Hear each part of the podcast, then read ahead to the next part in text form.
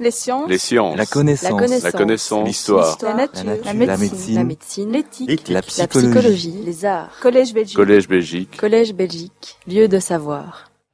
Voilà. Mesdames, Messieurs, bonsoir. Merci d'être euh, présents dans ce bel endroit ce soir. Je dois d'abord excuser le professeur Michel Dumoulin, membre de l'Académie royale, qui avait accepté d'être le promoteur de cette conférence, mais qui est empêché d'être parmi nous. Je me présenterai donc brièvement moi-même, écrivain de longue date, pendant 12 ans journaliste à l'RTBF, 27 ans fonctionnaire à la Commission européenne et depuis 1997 chargé d'enseignement universitaire et conférencier au Collège Belgique depuis 2015. De quoi s'agit-il? Erasmus est un programme de l'Union européenne visant à favoriser les échanges entre universités par des bourses accordées aux étudiants pour effectuer une partie du cursus dans une autre université. Bologne est un processus lancé en dehors du système de l'Union européenne pour faire converger toutes les universités des pays européens, même non membres de l'Union, en vue d'harmoniser les structures des cursus et les performances des établissements. Nous affinerons ces deux définitions en cours de route. J'ai intitulé ce cours Erasmus Bologne, mythes et réalités. À tort ou à raison, le mythe est interprété de nos jours comme l'opposé de la réalité. C'est sans doute simpliste, car les notions de mythe et de réalité sont l'une et l'autre riches et complexes, et leur discussion nous entraînerait vers un débat philosophique intéressant, sans doute, mais pas vraiment opportun pour rester dans le sujet de ce soir. Les deux mots, Erasmus et Bologne, ont pris une dimension mythique par une puissance d'évocation dans les sphères universitaires et politiques, et même auprès d'une partie du grand public. L'image créée au fil des ans est à la fois celle d'un succès, d'une obligation morale, d'une contrainte administrative et d'une mode qu'il serait vain de prétendre contrecarrer. À force d'employer certains mots ou acronymes qui sont des raccourcis commodes dans la communication d'aujourd'hui et qui ont acquis un effet d'évidence, on risque de manquer la connaissance de la réalité concrète qu'ils désignent et peuvent même masquer. Il me semble qu'Erasmus et Bologne procèdent de ce risque et qu'il est dès lors pertinent pour le public du Collège Belgique d'examiner leur histoire et leur effectivité, effectivité présente. Ce l'est d'autant plus que jusqu'il y a 35 ans, Erasmus ne désignait qu'un homme et Bologne une ville italienne qui n'avait rien à voir l'un avec l'autre. Le premier est né au XVIe siècle à Rotterdam et mort à Bâle. Il est connu pour son œuvre, son érudition, ses voyages. Pourtant, rien n'atteste qu'il ait séjourné à Bologne, où était établie depuis le XIe siècle une université considérée comme la plus ancienne de l'Occident. Aujourd'hui encore, on peut affirmer sans grand risque que le Belge moyen connaît mieux la sauce bolognaise que la pensée d'Erasme et même la clinique bruxelloise qui porte son nom. On peut aussi rester perplexe devant le fait que l'auteur d'un ouvrage célèbre intitulé Éloge de la folie ait pu servir de modèle ou d'inspirateur aux très sérieux dirigeants des sphères européennes, à moins que ce ne fût sous l'influence de Pascal, je cite, les hommes sont si nécessairement fous que ce serait être fou par un autre tour de folie de n'être pas fou. Vous connaissez tous cette phrase. Mais nous aurons l'occasion de voir comment, dans les rapports entre la construction européenne et l'éducation, les symptômes d'irrationalité n'ont pas manqué. La première partie, sans surprise, de cet exposé s'intitulera donc Erasmus, dont la visée est éducative. Une évocation historique est nécessaire pour comprendre le présent. Des initiatives européennes ont-elles été prises en matière d'éducation depuis l'après-guerre? Ont-elles été prises par l'Europe des communautés ou en dehors d'elle, c'est-à-dire par ce qu'on appelle la coopération intergouvernementale classique? Entre les deux voies, laquelle fut choisie? L'Europe des communautés, devenue récemment Union européenne, est fondée sur un triangle institutionnel que j'espère vous voyez et pouvez lire entre trois institutions clés, la Commission européenne, le Parlement et le Conseil des ministres. C'est le cœur du processus législatif. La Commission a le monopole de l'initiative législative. La décision est prise soit par le Conseil des ministres seul, soit conjointement par le Parlement et le Conseil des ministres.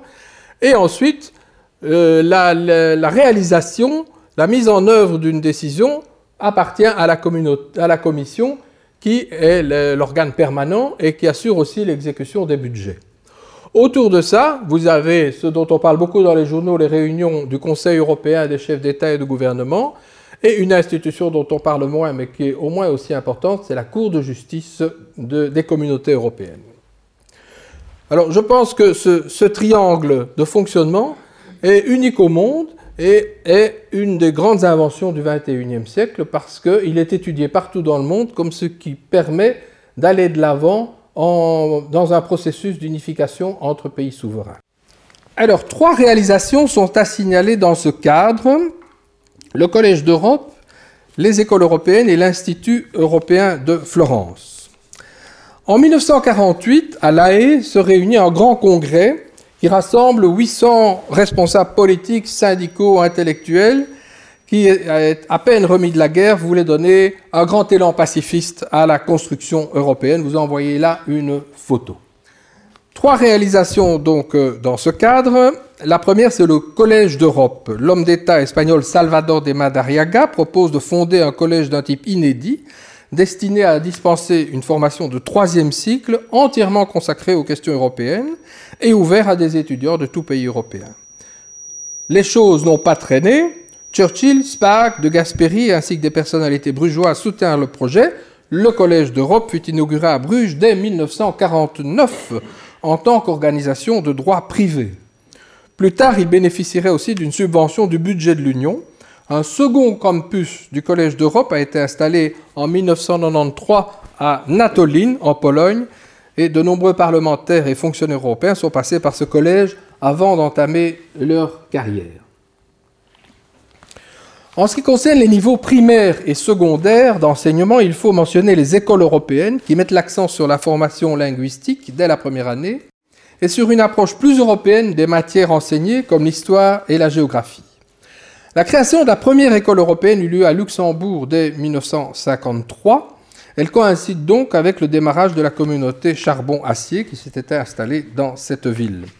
Le protocole portant statut de l'école européenne est adopté en 1957 avec en annexe les règles relatives à un baccalauréat européen qui était reconnu par tous les établissements d'enseignement supérieur aux sorties du secondaire.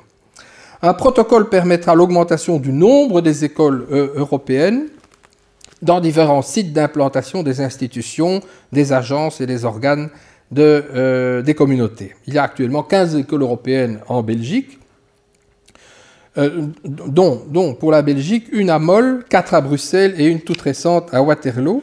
Et donc ces, écoles sont assez vite saturées compte tenu de l'augmentation de la population scolaire euh, due à l'accroissement des, institutions et organes. L'instance décisionnelle suprême est le Conseil supérieur des écoles européennes, composé des ministres de l'éducation. Troisièmement, la convention portant création de l'Institut universitaire européen de Florence est signé en 1972.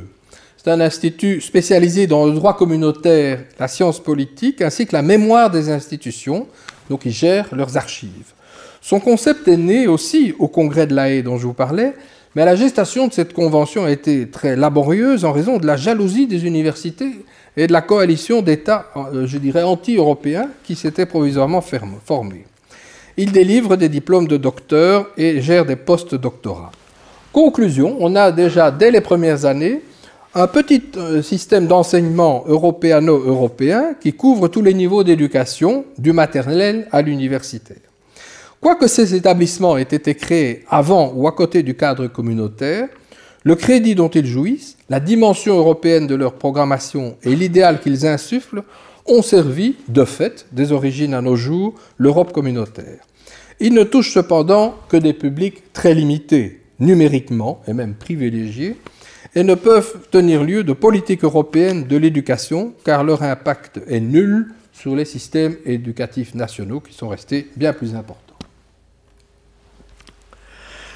Pour que les communautés européennes, ancêtres de l'Union européenne, puissent agir dans un domaine, il leur faut une base juridique, autrement dit un article dans un des traités successifs. Voici une liste des principaux euh, traités euh, des communautés et de l'Union européenne. Elle apparaît sur cette diapositive avec les dates de signature et les dates d'entrée en vigueur. J'ai mis en grâce les traités les plus importants pour le sujet qui nous occupe. La question est donc de savoir comment ce domaine de l'éducation va entrer dans les compétences de cette communauté économique européenne. Vous avez eu le temps de lire tous les traités parce que je vais en reparler après, ça va? Ok. On trouve d'abord des mentions dans le traité CK, le traité charbon-acier, et aussi ensuite dans le traité de Rome.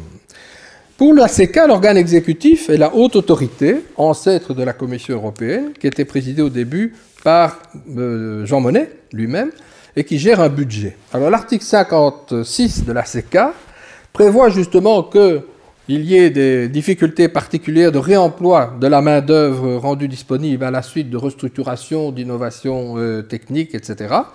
Et donc euh, l'article 56 dit euh, la haute autorité peut consentir une aide non remboursable pour contribuer au financement, admirez le style, de la rééducation professionnelle des travailleurs amenés à changer d'emploi. Autrement dit, si on ferme des aciéries et des charbonnages, il y aura de l'argent européen pour financer certaines reconversions professionnelles de travailleurs, et c'est tout dans ce traité pour euh, la formation baptisée rééducation. Le traité instituant la communauté économique européenne, traité de Rome 57, ne dit pas un mot de l'éducation. Mais en revanche, il évoque la reconnaissance des diplômes et la formation professionnelle.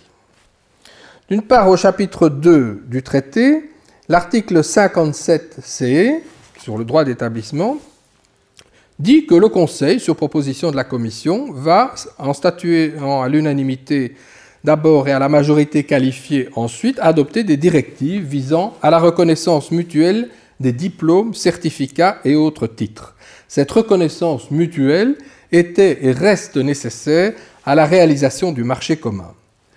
Deuxièmement, sous le titre Fonds social européen, article 125, que vous voyez en deuxième position sur la dia, définit le cadre dans lequel la Commission agit au titre Fonds social, qui a été créé en 1960, c'est-à-dire en soutenant des projets de type social rentrés par les États membres. Mais l'expression rééducation professionnelle réapparaît dans cet article. Elle a quelque chose évidemment de paternaliste, voire d'offensant, et on n'oserait plus du tout l'utiliser aujourd'hui. Par ailleurs, et ça c'est un point important pour la suite de l'exposé, on trouve dans ce chapitre un article 128c qui prévoit que, je cite, sur proposition de la Commission et après consultation du Comité économique et social, le Conseil établit les principes généraux pour la mise en œuvre d'une politique commune de formation professionnelle qui puisse contribuer au développement harmonieux tant des économies nationales que du marché commun. Certains juristes ont soutenu que la formation professionnelle a, depuis le début, une dimension de politique communautaire comparable à la politique agricole commune, à la politique des transports, etc. Cependant, la formation n'était pas citée parmi les politiques communes évoquées au début du traité à l'article 3. on, on, s'est même demandé si la rédaction de cet article 128 ne contenait pas une erreur. Néanmoins, la Commission européenne, qui va toujours voir qu'est-ce qu'on peut exploiter comme base juridique dans les traités, elle va essayer de se servir de cet article pour lancer des programmes communautaires de formation et d'éducation. On y reviendra. Enfin, un article important dans ce traité de Rome, c'est l'article 235 qui apparaît à la fin du traité, qui euh, permet des actions supplémentaires nécessaires à l'accomplissement du marché commun, qui ne sont pas prévues par les autres articles, mais pour ça, il faut une prise à décision à l'unanimité. Donc si un domaine n'est pas mentionné dans le traité, vous voulez faire quelque chose, vous devez aller en user de l'article 235, mais il vous faut l'accord unanime de tous les gouvernements. Ce qui évidemment est une barrière dans un domaine aussi sensible que l'enseignement euh, et l'éducation, parce que beaucoup d'États ne veulent pas que, si j'ose dire, Bruxelles se mêle de ça. Avec l'acte unique européen, qui a été adopté en 1986, et qui approuvait, le, après le Conseil européen de Milan, qui approuvait le livre blanc pour l'achèvement du marché intérieur. C'est un traité très court qui vise à mettre en œuvre les dispositions pour euh, euh, finaliser, terminer euh, la réalisation du marché unique.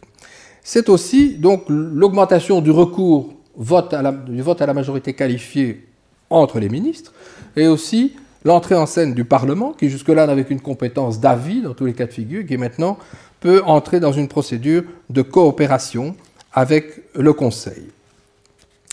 Ce que disent les traités durant une quarantaine d'années, et on introduit aussi la politique de recherche qui sera appelée à un très grand développement, mais ce n'est pas le sujet du jour. Donc, les institutions euh, des communautés n'ont pas de compétences en matière d'éducation ou d'enseignement. Elles peuvent agir dans le cadre de la politique sociale pour, la formation professionnelle, et c'est évidemment en ce sens qu'il faut entendre la rééducation des travailleurs. Et si l'on parle de diplôme et de qualification professionnelle, c'est uniquement dans une perspective de circulation à l'intérieur du, marché commun, appelé plus tard marché unique ou marché intérieur, c'est-à-dire favoriser la libre circulation des travailleurs, prestation de services, droit de s'établir dans un autre État membre si vous êtes une profession libérale, etc. Mettons donc le focus sur la formation professionnelle, puisqu'elle est, elle est dans le traité C, qu'est-ce qu'on en a fait? Alors, en 1963, surprise, les six ministres des Affaires étrangères de l'Europe des six adoptent en avril 63 une décision qui est assez riche dans ce domaine. Par exemple, elle contenait déjà l'idée de la formation continue tout au long de la vie, dont on parlera beaucoup, euh, beaucoup plus tard. Euh, c'est la possibilité de, se former en permanence. On s'est interrogé sur euh, le statut de cette décision et spécialement sur son caractère éventuellement contraignant ou pas.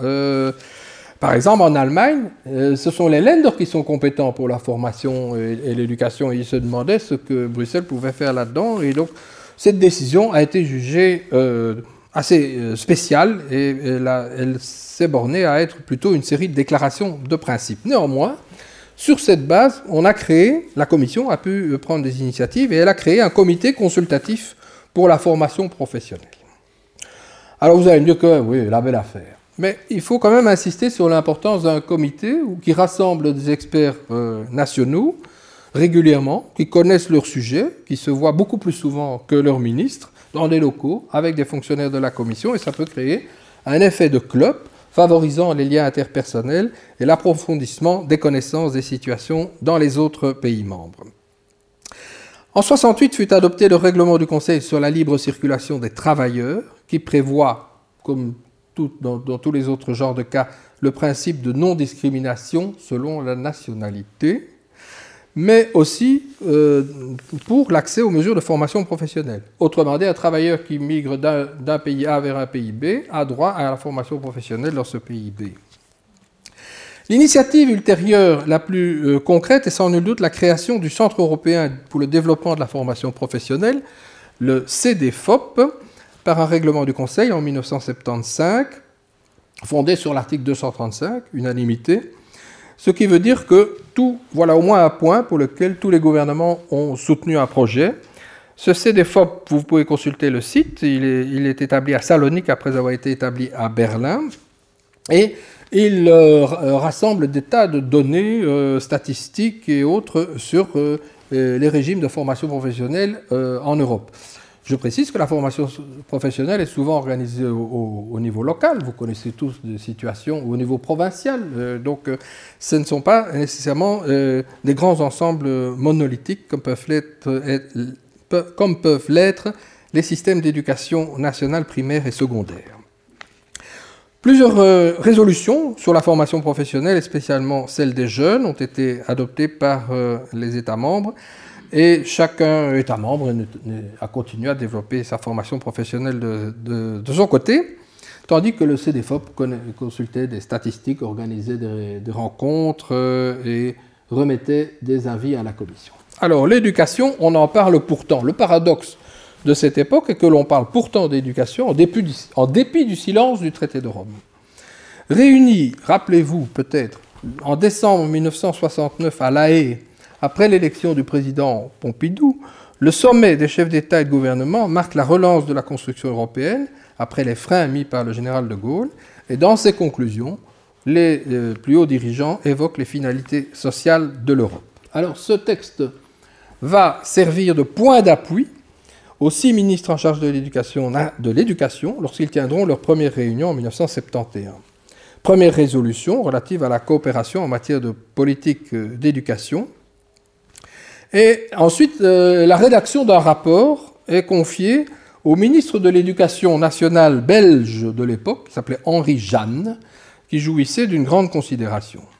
Pour l'éducation, et spécialement l'enseignement supérieur, les bases théoriques d'une politique européenne ont été formulées dans le rapport Jeanne, un document très complet qui constate le poids des traditions nationales en matière d'enseignement, tout en plaidant, c'est osé, pour une harmonisation progressive et une gestion supranationale.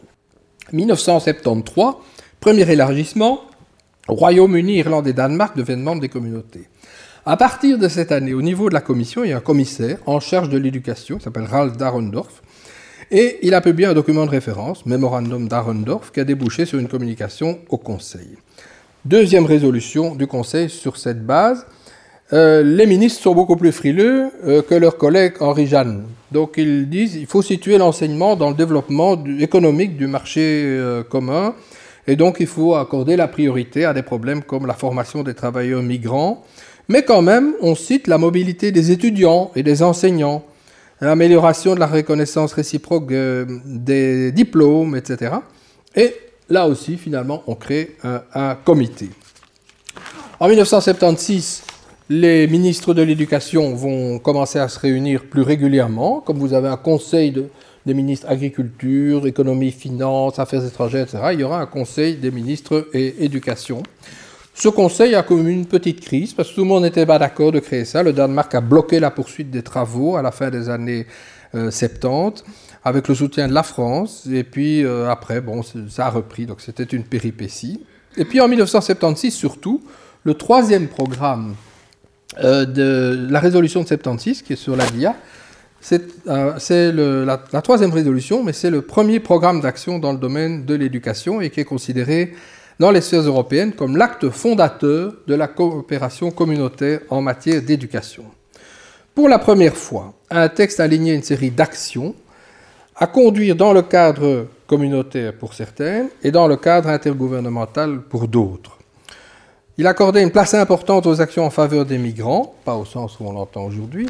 Il visait à donner l'impulsion pour que chaque enfant connaisse une deuxième langue. Il prenait aussi d'intensifier les échanges entre établissements d'enseignement.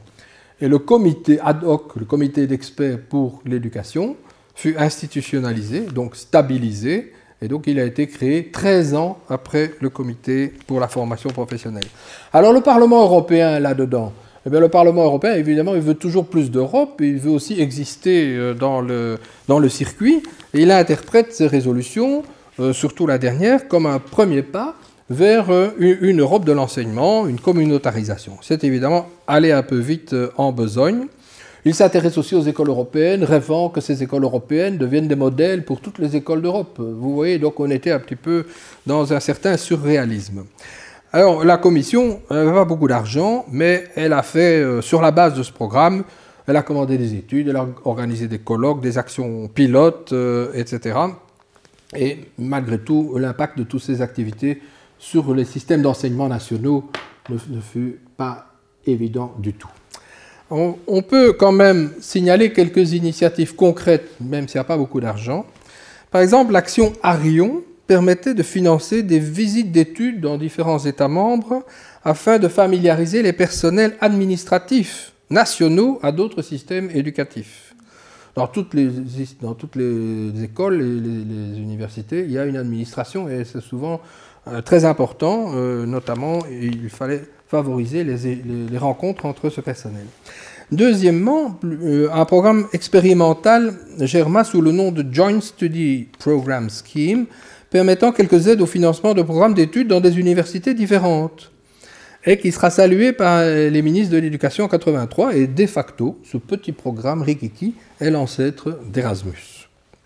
De plus, sa commission avait fait une première communication sur euh, l'enseignement des langues en Europe, et cette approche allait déboucher quelques années plus tard sur le premier programme Lingua, un début d'européanisation de l'enseignement des langues. Alors évidemment, tout ça est très bien, mais les lois, c'est plus important. Alors il y a une action législative qui est quand même plus effective en matière d'éducation, c'est la directive relative à l'éducation des enfants des travailleurs euh, migrants, qui est adoptée euh, en 1977. Euh, et quant aux travailleurs migrants dont j'ai parlé tout à l'heure, ils ont droit d'accès aux écoles professionnelles et la cour, la cour de justice a consolidé ces dispositifs. Alors en vue d'européaniser les systèmes éducatifs nationaux, comme on y pensait dans le rapport Jeanne, il fallait les connaître un peu, les mettre sous la loupe, les connaître un peu mieux. Et donc, on avait créé pour la formation professionnelle le CDFOP. On va créer le réseau Euridis pour euh, euh, l'enseignement, c'est-à-dire euh, maternel, scolaire, primaire, universitaire. Et donc, ce, réseau est officiellement mis sur pied après de longues délibérations en 1980. Il est actuellement étendu à 38 pays il, euh, est basé à Bruxelles, euh, où il est géré par des services de la Commission avec euh, l'Office statistique européen. Et si vous allez sur ce site, vous allez trouver des renseignements incroyablement nombreux et précis sur les structures des établissements scolaires, les âges du début de l'enseignement obligatoire, de la fin de l'enseignement obligatoire. Vous savez que dans l'Union européenne, aujourd'hui, on n'a toujours pas réussi à harmoniser l'âge auquel on doit euh, commencer l'enseignement obligatoire, euh, ni l'âge de fin de cet enseignement obligatoire. Bon, ça, varie de 3 à 6 ans ou 7 ans. Bon, et, bon, vous, vous, irez, ce sera Alice au pays des merveilles, donc je vous conseille d'aller visiter ce, cet Eurydice. Alors, euh, après tout ça, il y a encore des résolutions du Conseil, et puis on crée aussi un réseau qui s'appelle NARIC, Network for Academic Recognition Information à partir de 1984, centre d'information et d'échange euh, pour faciliter la reconnaissance des titres universitaires, et qui sont toujours en activité aujourd'hui, donc vous pouvez aller sur leur site aussi, c'est pour ça que je donne les, adresses des sites. Donc ces petites décisions ont grandi et sont toujours d'actualité. Alors, la mise en œuvre du traité C et des quatre libertés qu'il prétend garantir nous intéresse ici dans la mesure où certaines de celles-ci ont un rapport avec la problématique de l'enseignement. Liberté de circulation des personnes, droit d'établissement, équivalence des diplômes, libre circulation des services, donc il faut s'y arrêter. Alors, le principe d'interdiction de toute discrimination selon la nationalité, s'appliquant dans la sphère du traité entre le traité de Rome et, comme on va le voir, le traité de Maastricht, la Cour de justice des communautés, qui a été sollicitée à plusieurs reprises, soit par des individus, soit par des juridictions nationales, surtout à partir des années 80, sur des affaires en rapport avec l'éducation et la formation, va démontrer que ces matières entrent bien dans le champ d'application du traité, même si on n'en parlait pas. Un exemple célèbre est l'arrêt Gravier contre Ville de Liège du 13 février 1985. De quoi s'agit-il? En bref, une citoyenne française, qui s'appelait Françoise Gravier, s'était inscrite à l'Académie des beaux-arts de Liège et cette académie lui demandait de payer un minerval, mais ce minerval n'était pas requis pour les étudiants de nationalité belge. Alors, euh, le tribunal, pose la question à la Cour de justice, et la Cour de justice a jugé qu'il y avait là une discrimination selon la nationalité, contraire au traité donc, et à l'époque, cet arrêt fut considéré comme euh, révolutionnaire.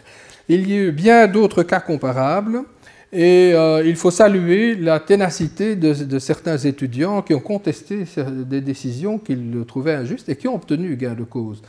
Et la jurisprudence, ça veut dire que euh, une fois que la Cour a parlé, on peut difficilement faire différemment, sinon on risque de, nouveaux recours et, et, de nouvelles annulations.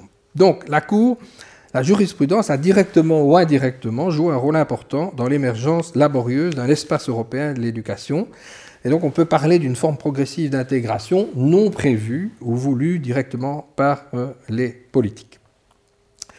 Alors, les réalisations juridiques les plus importantes de ces années ont trait à la reconnaissance des diplômes et des qualifications professionnelles avec l'adoption de directives spécifiques à certaines professions. Vous avez entendu parler euh, les directives relatives aux diplômes d'avocat, de dentiste, d'infirmière, de sage-femme, etc.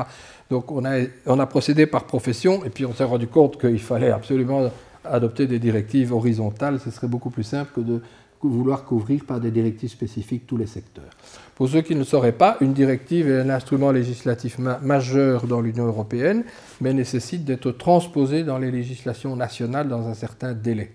Ce qui veut dire que le délai d'application euh, arrive plus tard, tandis que dans les règlements et les décisions, l'application doit être réalisée immédiatement. Je vous permets alors de retrouver deux figures qui doivent vous dire quelque chose, M. Delors et M. Mitterrand. Euh, et 84-94, c'est vraiment les années de Delors Mitterrand, parce que grâce à ce tandem, mais aussi à l'amitié de, l'un et l'autre avec le chancelier Kohl, on a pu réaliser des choses importantes. En 1984, euh, Jacques Delors est désigné président de la Commission européenne. Il prend ses fonctions le 1er janvier 1985 et restera à ce poste pendant dix ans. La Grèce est devenue membre en 81, mais l'Europe semble sclérosée. Delors préconise l'achèvement du marché unique en faisant sauter toutes les barrières qui subsistaient pour fin 92, la création de l'union monétaire, qui se réalisera finalement avec l'euro, et aussi une Europe des citoyens. Et cette Europe des citoyens avait fait l'objet d'un rapport spécifique d'un groupe présidé par un, un ancien député européen, on l'a oublié, s'appelait Adonino, Pietro Adonino. Et ce rapport a été avalisé par, au plus haut niveau par les chefs d'État et de gouvernement à Milan. Et dans ce rapport sur l'Europe des citoyens, on trouvait des idées telles que la suppression des contrôles des personnes aux frontières internes, qui deviendrait l'espace Schengen, qui, dispense des, contrôles aux frontières internes, l'adoption du drapeau et de l'hymne européen, mais aussi des propositions d'échanges culturels et éducatifs impliquant les jeunes.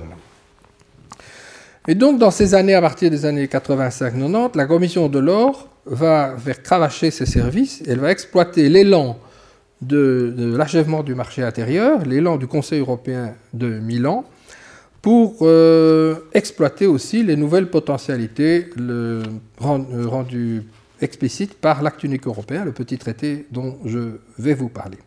Et cela va euh, avoir un effet dynamisant sur le domaine qui nous occupe. Alors avant de parler des étudiants, ce que vous attendez sans doute tous, un mot sur les enseignants. Les professeurs entrent-ils comme travailleurs dans le champ d'application du traité? La réponse est oui, bien que le domaine de l'éducation ne fasse pas encore l'objet d'une politique commune à l'époque. En effet, comme travailleurs salariés, sur base de l'article 48C, ils pouvaient faire valoir la protection contre la discrimination sur la base de la nationalité, dans le cas d'une relation contractuelle euh, possible. Donc la relation contractuelle laisse l'employeur, en l'occurrence une autorité euh, d'enseignement libre de ses choix à partir d'un examen comparatif du marché, mais euh, les, professeurs peuvent se considérer comme éligibles a priori sans discrimination sur la base de la nationalité. Néanmoins, à cette époque, la plupart des enseignants qui travaillent dans les institutions publiques, et je pense que c'est encore le cas, la quasi-totalité du primaire et du secondaire et une large partie du supérieur sont organisés par les pouvoirs publics et sont donc des fonctionnaires ou assimilables à des fonctionnaires. Or, pour les fonctionnaires, c'est-à-dire les emplois dans l'administration publique, l'exigence de la nationalité du pays peut être autorisée par le traité dans certains cas. Par exemple, dans le domaine de la défense, c'est assez évident. Donc c'est le, concept de département ou service d'autorité, c'est-à-dire des départements dont les missions sont au plus proche des valeurs essentielles de l'État, des valeurs constitutives de cet État, et pour lequel le lien à cet État, la jouissance de la nationalité de celui-ci et la solidarité entre la personne et l'État peuvent être considérés comme indispensables chez un fonctionnaire. C'est une dérogation qui est prévue dans l'article 48C aussi, au paragraphe 4. Alors, est-ce que justement, les enseignants tombent dans le champ d'application de cette exception? La commission de l'ordre décide de favoriser l'accès des enseignants non nationaux dans les autres États membres et elle produit une importante communication en 88 sur l'ouverture des services publics dans les États membres aux non nationaux. Et elle a identifié l'éducation dans les établissements publics comme l'un des secteurs prioritaires pour accomplir des progrès en ce sens, de même que la recherche scientifique à des fins d'intérêt public. Et ensuite, au début des années 80, la Commission a attaqué carrément des États membres pour manque de respect de ces principes d'ouverture dans leur propre administration. Et ça a donné trois arrêts de la Cour, et la Belgique fut concernée, puisqu'il y a eu les arrêts Commission contre Luxembourg, Commission contre Grèce et Commission contre Belgique. Donc la Cour a donné raison à la Commission en faveur de l'ouverture des services publics en tout cas dans ce domaine de l'éducation, à des non-nationaux. Donc, clairement, l'enseignement ne tombe pas dans le champ d'exemption. Et à la fin des années 90, plusieurs États membres avaient pris des dispositions administratives et législatives pour être en règle avec cette exigence. En Belgique, les deux communautés ont pris des dispositions assez généreuses pour euh, ouvrir l'enseignement aux autres ressortissants de l'Union et les arrêts du Conseil d'État vont dans le même sens. La Cour a été saisie de plusieurs cas de discrimination. En général, l'action de la Commission pour libéraliser le secteur de l'enseignement et de la condition de nationalité a eu un certain succès. On va aussi progresser en matière de reconnaissance des diplômes. C'est à cette époque-là que sont adoptés d'abord la directive concernant le principe général de reconnaissance des diplômes d'enseignement supérieur de type euh, long, et ensuite euh, les enseignements en 92, la directive sur euh, les diplômes supérieurs de type court, c'est-à-dire trois ans en général. Pour clarifier les choses, j'espère que je ne suis pas trop obscur, il y a deux types, fondamentaux de reconnaissance depuis le traité de Rome. La reconnaissance professionnelle et la reconnaissance académique. La première, la reconnaissance professionnelle, donne un droit d'exercer dans un autre État membre une activité professionnelle déterminée pour laquelle l'intéressé est jugé qualifié. C'est, si vous voulez, la dimension accès à l'emploi de votre diplôme. Le diplôme comme passeport vers un emploi espéré. Tandis que la reconnaissance académique confère une reconnaissance permettant d'étudier davantage. Vous avez fait master, vous pouvez prétendre à faire un doctorat. Donc de poursuivre ces études dans un autre État membre. C'est la dimension accès à une formation plus poussée du diplôme et elle n'a, sin sensu stricto, pas de base dans le traité CE. Elle fonctionne par des accords bilatéraux ou multilatéraux entre les États membres. Cela m'amène à parler des étudiants peuvent-ils séjourner dans un État membre à cette époque? L'un des enjeux est justement de légiférer sur le droit de séjour d'un étudiant dans un autre État membre. En effet, les obstacles légaux et administratifs portent atteinte à la circulation des étudiants dans l'espace européen. Après plusieurs tentatives infructueuses, la Commission adopte en 89 proposition de directive sur le droit de séjour des étudiants dans un État membre qui allait aboutir. Et elle le faisait dans le cadre du plan d'achèvement du marché intérieur, les gouvernements ne pouvaient plus esquiver le débat et euh, la, base juridique demandée était l'article 235, donc qui prévoit l'unanimité. Le Parlement a contesté cette base, euh, la Cour lui a donné raison, donc on a annulé la proposition. On a fait cette fois une proposition sur la base de l'article 7c, interdiction de discrimination sur la nationalité. Et effectivement, le fait d'empêcher un étudiant de venir séjourner pour étudier, c'est une forme de discrimination fondée sur la nationalité. Voilà. Finalement, cette directive a été adoptée en 1993 et elle a été complétée par, euh, euh, abolie, enfin remplacée par une nouvelle directive en, 2004 qui tient compte aussi des étudiants venant euh, des pays tiers. Alors, cette directive prévoit des conditions pour jouir du droit de séjour, étudier dans un établissement reconnu, avoir, avoir des moyens de subsistance, le droit de séjour est étendu aux conjoints et aux enfants de l'étudiant. Pour l'assurance maladie, elle est à prendre dans le pays hôte qui couvre, mais le texte ne prétend évidemment pas harmoniser les systèmes d'assurance maladie qui sont invariables d'un pays à l'autre. Et en ce qui concerne les bourses d'étudiants, il ne contient pas de disposition, donc euh, il y a un consensus entre les États membres pour ne pas harmoniser les systèmes de bourses d'étudiants, et c'est toujours le cas. Mais l'étudiant qui veut séjourner doit faire une déclaration. Dans cette déclaration, il déclare solennellement que euh, à l'autorité, il déclare à l'autorité, à l'administration du pays qui le reçoit, de, disposer de ressources suffisantes afin d'éviter qu'il ne devienne, durant son séjour, une charge pour l'assistance sociale de l'État membre d'accueil, euh, et donc qu'il soit inscrit dans un établissement agréé, etc. Donc c'était un bon compromis, mais ça a été assez compliqué à mettre en œuvre parce que euh, les administrations ont mené parfois la vie très dure à des, étudiants en pinaillant sur euh, la déclaration euh, de subsistance et donc il y a eu des, inégalités dans l'application de, cette directive. Qu'est-ce qu'on voit donc? Il y a une volonté acharnée de la Commission, elle est dans son rôle, de veiller à la suppression des discriminations selon la nationalité et de vouloir la mobilité effective des étudiants.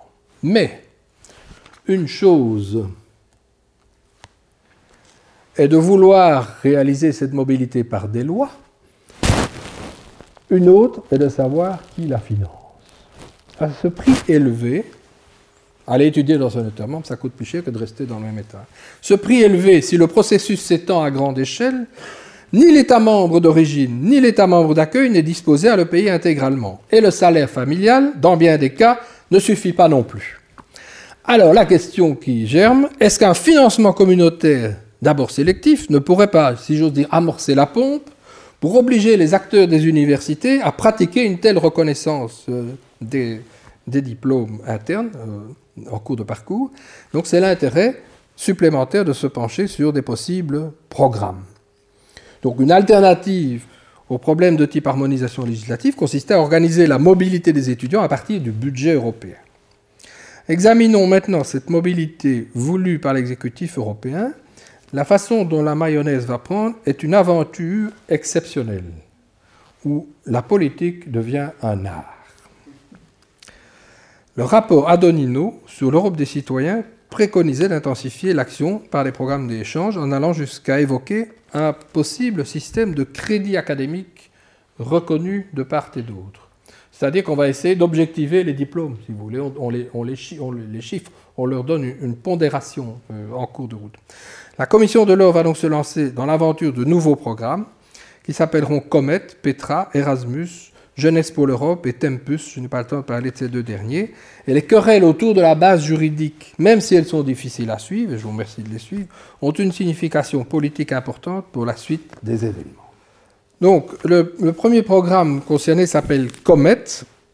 Le Conseil adopte en 86 un programme, un petit programme qui s'appelle Community in Education and Training for Technologies, qui vise donc la formation aux nouvelles technologies par un partenariat entre entreprises, universités ou écoles professionnelles.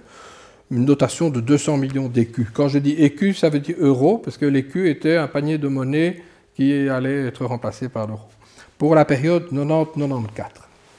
Alors, quelle était la base dans le traité pour lancer un tel programme? Ben, L'article du traité qui parle de formation professionnelle, c'est-à-dire l'article 128 CE. Et la, Commission avait choisi évidemment de se baser euh, sur cet article. Et le Conseil des ministres ne le suit pas et veut l'adoption du texte sur la base de l'article 235. Pourquoi? Parce qu'il veut que tous les États membres soient d'accord et donc euh, s'il y en a un qui n'est pas d'accord, puisse, puisse bloquer tout. Alors, compromis. La, décision est fondée sur deux articles, le 128 CE, formation professionnelle, et le 235 CE, et cela entraîne une protestation formelle de la Commission. Pourquoi?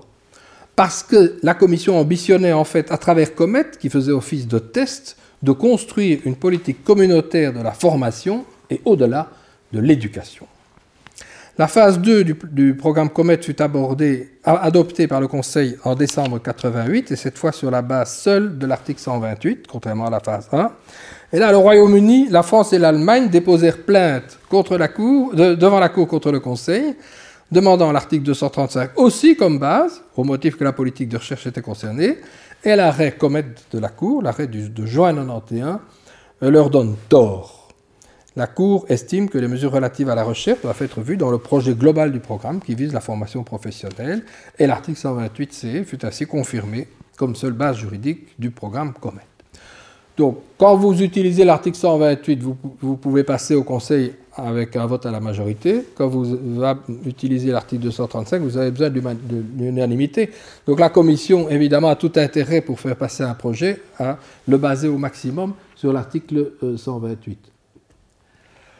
Euh, Erasmus, nous y voilà enfin. Vous l'attendiez avec impatience, n'est-ce pas? Je le sentais. C'est dans ce contexte tendu mais j'espère que comme ça vous comprenez mieux Erasmus avec tout ce que je vous ai raconté. C'est dans ce contexte tendu que le programme Erasmus va naître non sans mal.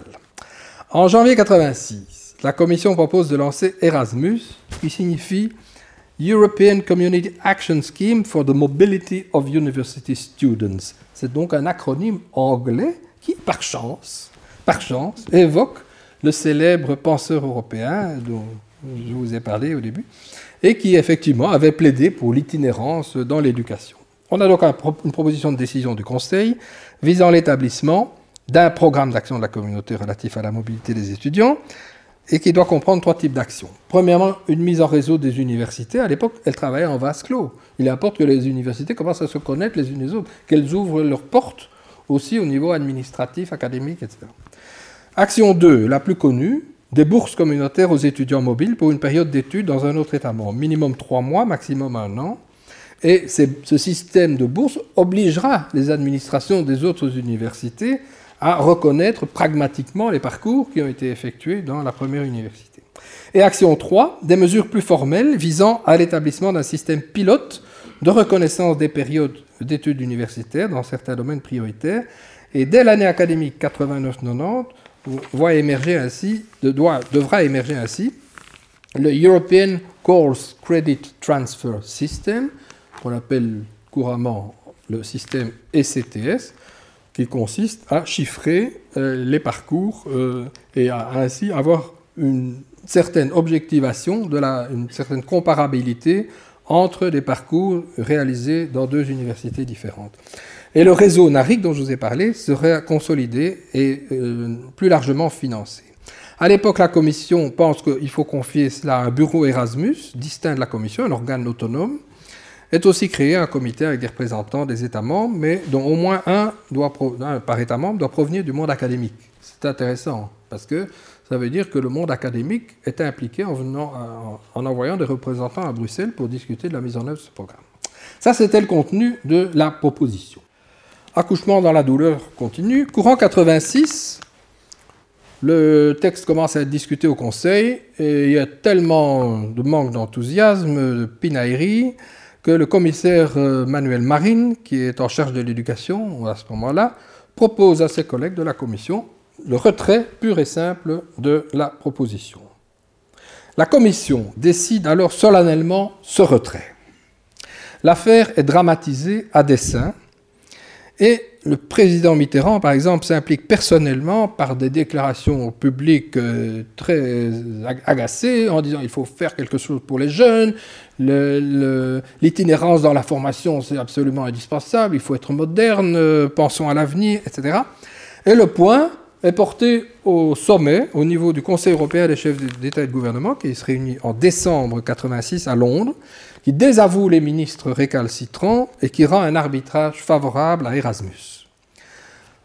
Mesdames, Messieurs, chers amis, sans la jurisprudence de la Cour et sans ce coup de poker de la Commission, il n'y aurait sans doute jamais eu d'Erasmus. La Commission déposa alors une nouvelle proposition qui fut formellement adoptée par le Conseil le 15 janvier 1987, ce qui explique, vous avez peut-être entendu parler l'année passée, on fêtait les 30 ans d'Erasmus. Eh les 30 ans, c'est les 30 ans de la décision du 15 juin 1987. Au départ, un budget de 175 millions d'écus pour ce programme.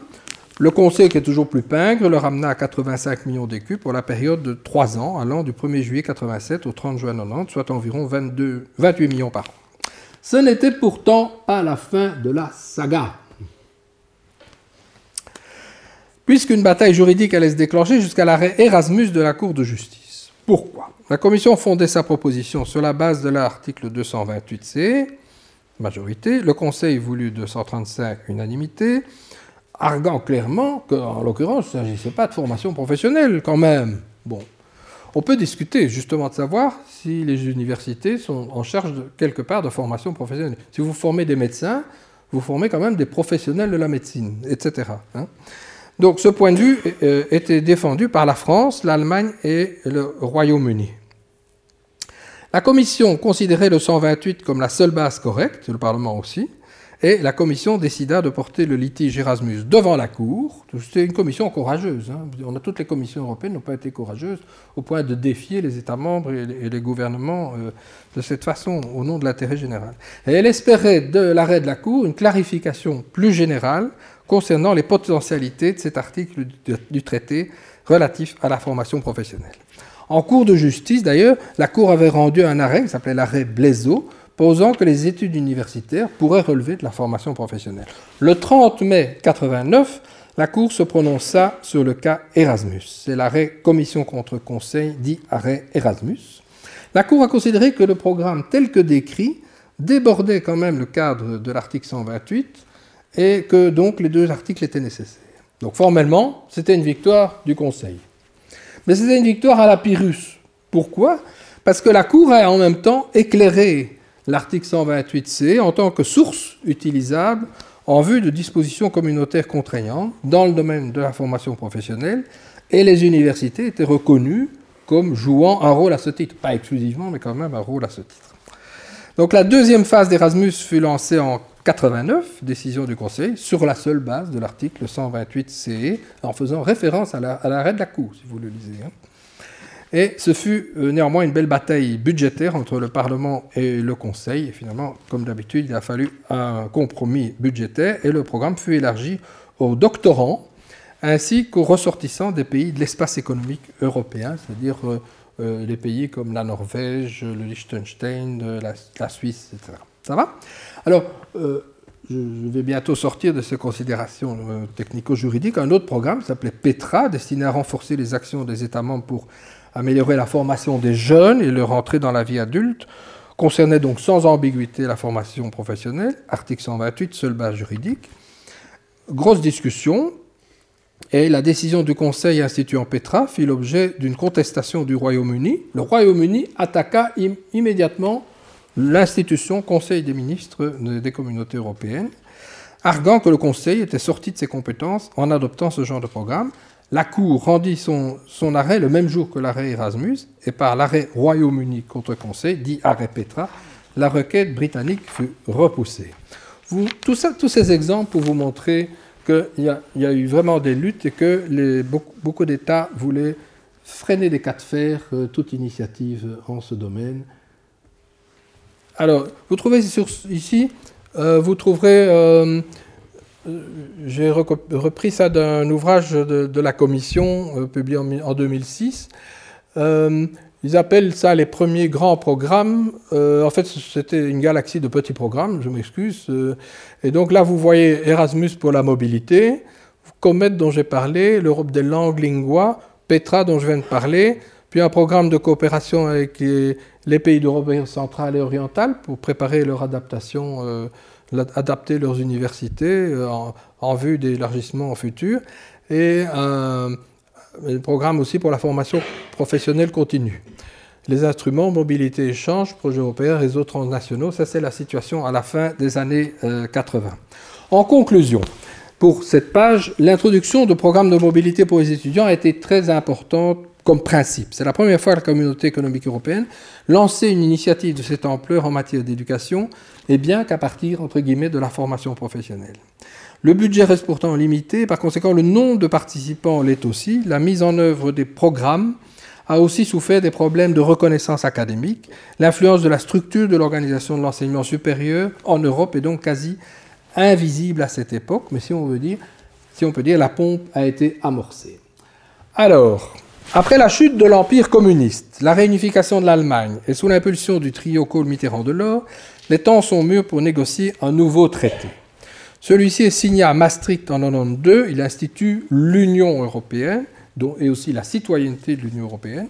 La communauté, à l'époque, est un des trois piliers de ce grand traité, le pilier principal. Les deux autres relevant de la politique étrangère et de sécurité et des domaines de justice et affaires intérieures qui sont gérés de matière intergouvernementale à la demande de cinq États membres, Grèce, Irlande, Italie, Espagne et Allemagne, la communauté acquiert une compétence verticale en matière d'éducation. C'est également en matière à Maastricht qu'apparaît la procédure de codécision, dont on parle maintenant comme quelque chose d'évident. Le Parlement et le Conseil des ministres ont un pouvoir de codécision. Il faut que les deux soient d'accord dans un certain nombre de domaines. Alors, dans le domaine qui nous intéresse, quoi de neuf à Maastricht Bon, il y a d'abord une mention à l'article 3 relatif au principe, une contribution à une éducation, une formation de qualité, ainsi qu'à l'épanouissement des cultures des États membres. La disparition de l'article 128c, c'est une belle épine hors du pied, parce que cet article était évidemment ambigu, et donc à la place de cet article 128 euh, restrictif, contesté, embêtant, on introduit un chapitre 3 nouveau qui s'appelle Éducation, formation professionnelle et jeunesse, avec deux articles bien distincts et d'égale force. Le 126 dans le traité qui porte sur l'enseignement, l'éducation, et le 127 sur la formation professionnelle. Et euh, donc, après l'entrée en vigueur du traité de Maastricht, en 1er novembre 1993, la communauté dispose donc de deux articles qui permet des bases juridiques claires, non contestables, pour des programmes communautaires dans les domaines Dans le régime d'avant Maastricht, c'est la formation professionnelle qui apparaissait l'élément le plus favorisé des deux, l'équilibre est rétabli en faveur de l'éducation. Avant Maastricht, on se contentait de songer à former des travailleurs. Après, on va donner une priorité relative à l'éducation européenne des citoyens européens, à commencer par les jeunes. Les deux articles permettent des décisions sur des programmes prises conjointement par le Parlement et le Conseil, mais ils excluent toute mesure d'harmonisation législative et réglementaire, c'est-à-dire, ça c'est très important, c'est très important pour comprendre Bologne, à l'exclusion de toute mesure d'harmonisation euh, euh, législative ou réglementaire portant sur les systèmes éducatifs nationaux. La Commission peut alors libérer son moteur, elle a les coups des franches et elle adopte par exemple une communication, entre autres, sur la reconnaissance des diplômes académiques et des diplômes à des fins euh, professionnelles. Je vous ai déjà parlé de, cette distinction.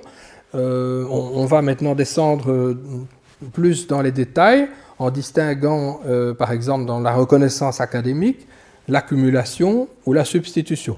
L'accumulation, ça veut dire que vous suivez des formations successives et que vous les ajoutez les unes après les autres, même dans des établissements différents, la substitution, c'est ce qu'on appelle faire son Erasmus, c'est-à-dire que vous allez passer quelques mois dans un autre pays, dans une autre université, mais c'est pris en compte par votre établissement euh, de départ et donc c'est intégré dans votre parcours. Apparaissent à ce moment-là des, idées assez euh, euh, astucieuses, par exemple le supplément au diplôme. Maintenant, tout ça est entré dans les mœurs. C'est un document qui est joint au diplôme, mais qui vise à améliorer la transparence internationale et justement à mieux favoriser la reconnaissance. Il décrit la nature, le niveau, le contexte, le contenu, le statut des études accomplies. Euh, il doit être dépourvu de tout jugement de valeur. C'est un outil flexible et le jugement euh, de supplément au diplôme est devenu obligatoire dans le cadre du processus de Bologne, euh, dont je vous parlerai bientôt. C'est à cette époque aussi qu'on euh, euh, fait entrer dans les mœurs le modèle européen de, curriculum vitae. Vous savez tout ce que c'est qu'un curriculum vitae, mais il y a 36 manières de le présenter. Il y a un modèle européen qui est maintenant reconnu. Et puis il y a de nouveaux programmes, c'est-à-dire qu'on va faire des programmes, l'un sur euh, la formation professionnelle et l'autre sur l'éducation. Alors ici, je vais essayer de faire bref parce que ce sont des programmes des années 90-2000. Donc pour la formation professionnelle, on s'inspire euh, de la figure de Leonardo da Vinci, c'est un artiste et artisan éminent et génial. Ici, vous voyez les dotations euh, pour le premier programme Leonardo et pour le second programme Leonardo. Socrates est un programme qui inclut Erasmus, je vais y revenir, et vous voyez euh, que les dotations, cette fois-ci, il s'agit de l'éducation et de l'enseignement, les dotations sont plus élevées que pour la formation professionnelle. Donc il y a une forme d'inversion qui s'est produite euh, en ce qui concerne les, priorités. Dans ce programme euh, Socrates, euh, l'Erasmus prend 55% de l'enveloppe et deux nouveaux programmes vont apparaître. Grundvik, qui vise l'éducation permanente, l'éducation des adultes, et Minerva, qui encourage l'enseignement à distance, promis un grand avenir. L'enseignement à distance, ça veut dire qu'on rencontre maintenant son prof par Skype et que grâce aux technologies modernes, la communauté a été pionnière, enfin l'Union a été pionnière euh, aussi dans l'encouragement de ce genre d'enseignement qui forcément implique au moins deux pays en général. À l'Erasmus classique est ajouté l'Erasmus Mundus qui est là par euh, décision du Conseil de 2003 avec l'enveloppe euh, qui est indiquée.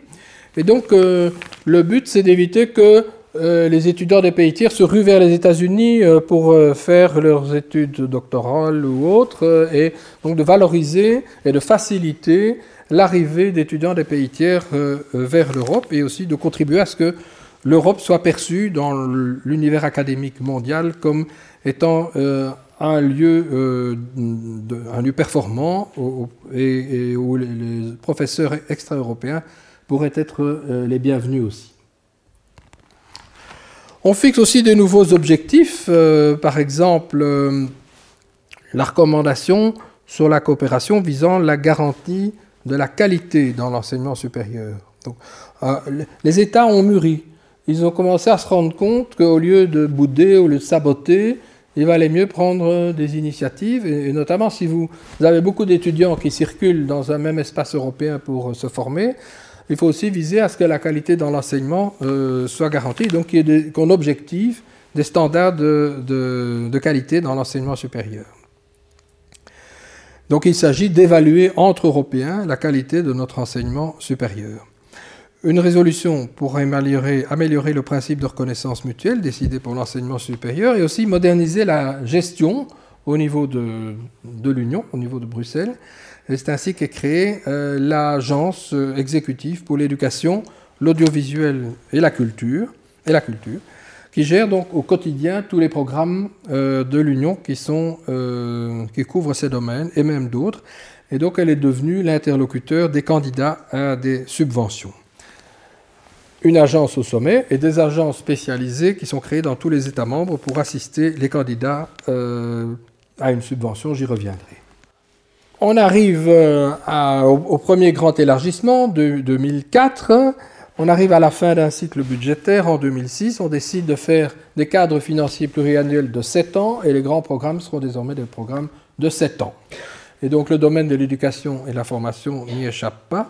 C'est ainsi qu'on va euh, avoir un méga programme qui regroupe, tous les programmes antérieurs et on met sous un même euh, chapeau Socrates, Leonardo da Vinci, l'enseignement à distance et qui fait l'objet donc d'une décision du Conseil de 2006. On a une subvention, une dotation qui permet de dépenser environ 1 milliard par an et le concept est assez intéressant puisque on dit Éducation et formation tout au long de la vie. Donc les, programmes, les sous-programmes vont couvrir tous les âges de la vie. On a même souvent ajouté du berceau au tombeau. Hein? C'est en anglais Lifelong Learning Program. Et donc vous avez un, programme qui s'appelle Comenius, qui vise à stimuler les échanges entre les écoles, et les, profs des écoles du, du primaire et du secondaire. Erasmus, dont je vous ai parlé.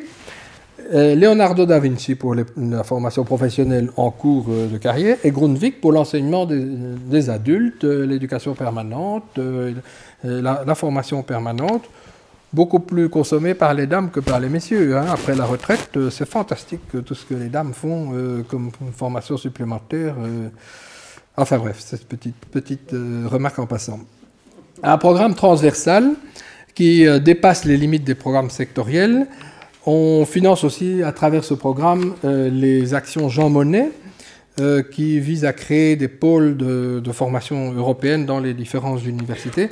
Et avec ce programme aussi, on subventionne le Collège d'Europe, le Collège de Florence, euh, d'autres organismes qui traitent de questions européennes. Donc, la Commission aussi se dote d'objectifs chiffrés. Elle se dit il faut au moins que d'ici 2010, euh, au moins un élève sur 20 dans l'Union européenne participe à Comenius. il faut atteindre avant fin 2011 le chiffre de 3 millions d'étudiants Erasmus. En fait, ce chiffre sera atteint à la fin 2013 seulement.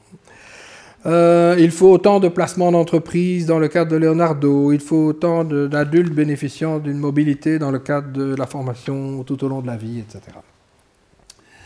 Donc c'est un, programme qui a bien marché parce que sa dotation allait être augmentée dans la dernière période, la période que nous vivons. Mais en attendant, je dois euh, faire un détour par le traité de Lisbonne qui entre en vigueur en 2009 après l'échec de la Constitution européenne.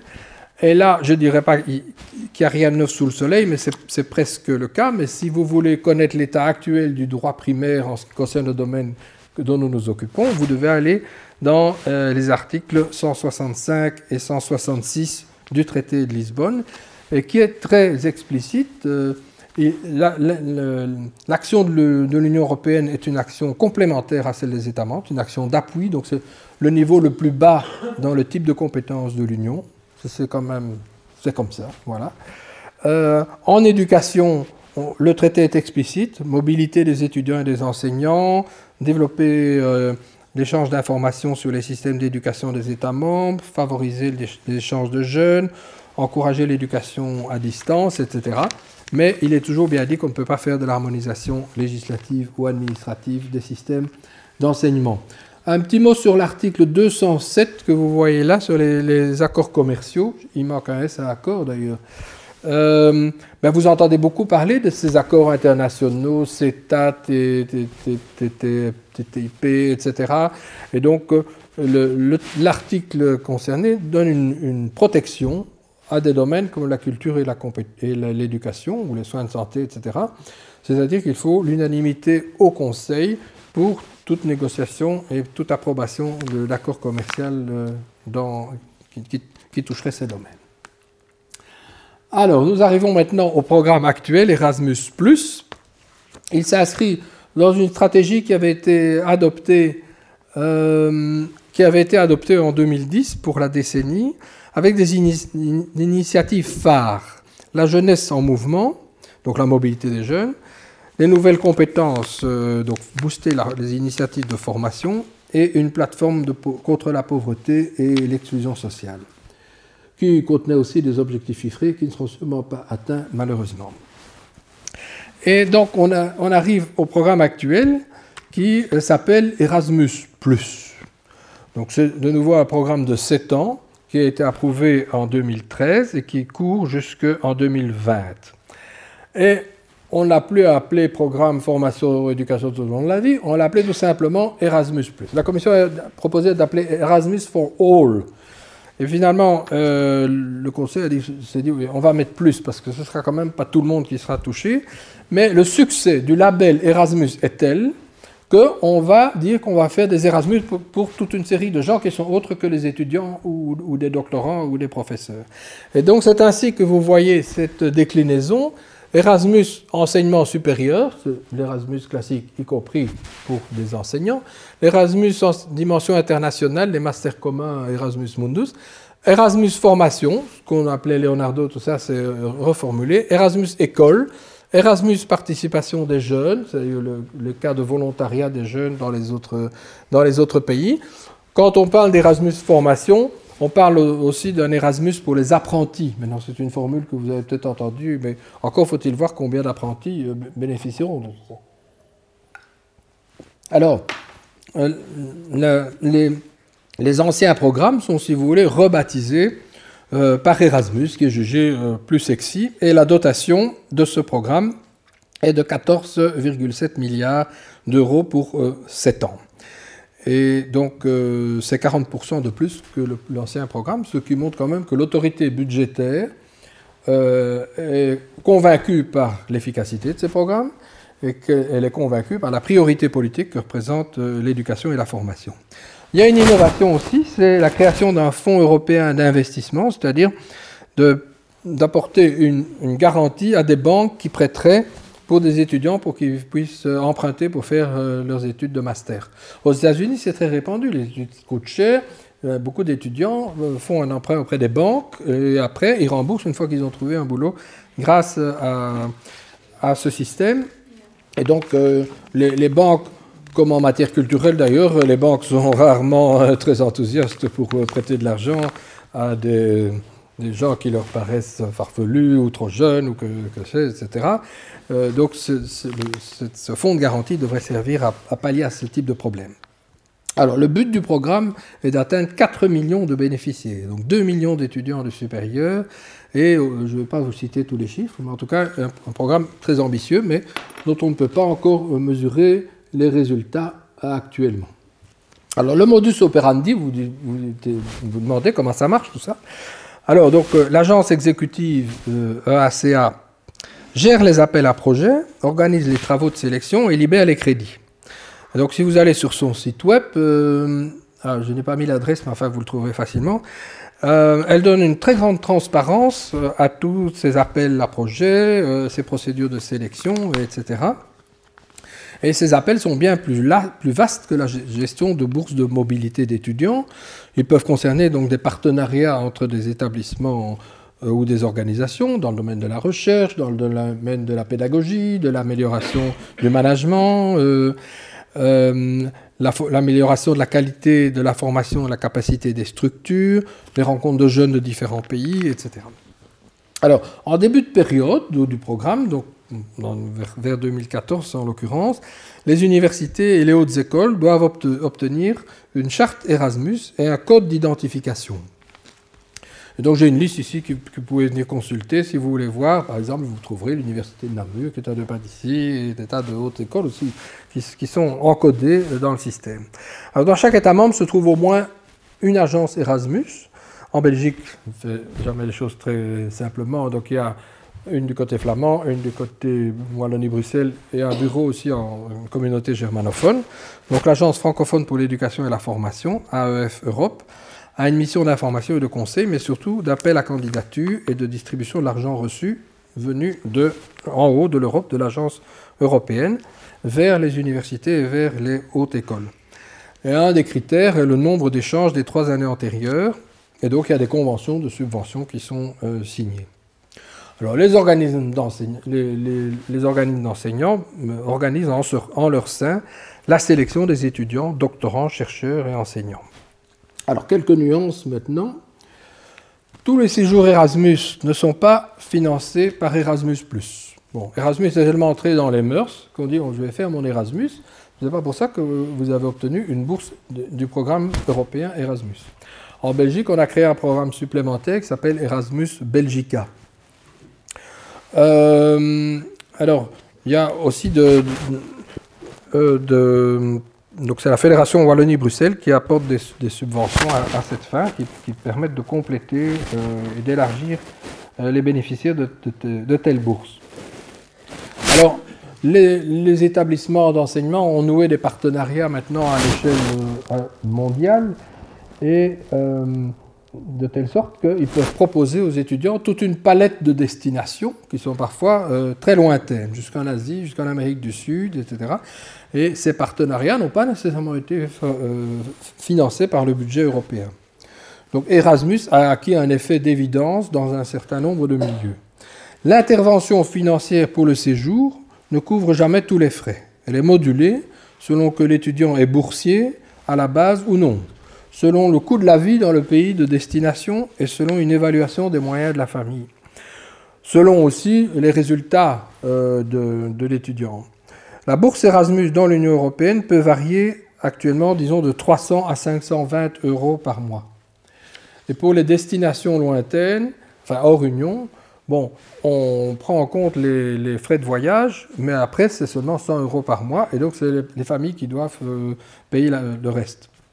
Certains établissements acceptent le départ en séjour des étudiants aux seuls frais des familles, d'autres non. Euh, dans certains établissements, deux Erasmus sont possibles. On voit un Erasmus à la fin du baccalauréat de trois ans et un euh, durant le master. Donc tout ça euh, marque quelques nuances sur les... Alors une évaluation quantitative n'est pas très simple. Bon, on sait que Erasmus étudiant de 87 à 2013 a donné 3 millions, donc euh, ça fait 115 000 par une moyenne hein, euh, par an, mais évidemment le nombre a augmenté au, fil des ans. Les autres mobilités dans le domaine de la formation professionnelle ont touché fin 2013 total depuis 87 environ 2 millions. Maintenant, le programme Erasmus, plus, comme je vous disais, viserait à toucher 4 millions de, personnes, mais qui ne sont pas nécessairement des étudiants, loin s'en faut. En ce qui concerne les Erasmus, euh, les, pays d'origine et les pays destinataires, les principaux pays d'origine sont, vous le voyez, Espagne, France, Allemagne, Italie, Pologne, mais si on calcule proportionnellement à leur population, Luxembourg, Lettonie, Lituanie arrivent en tête.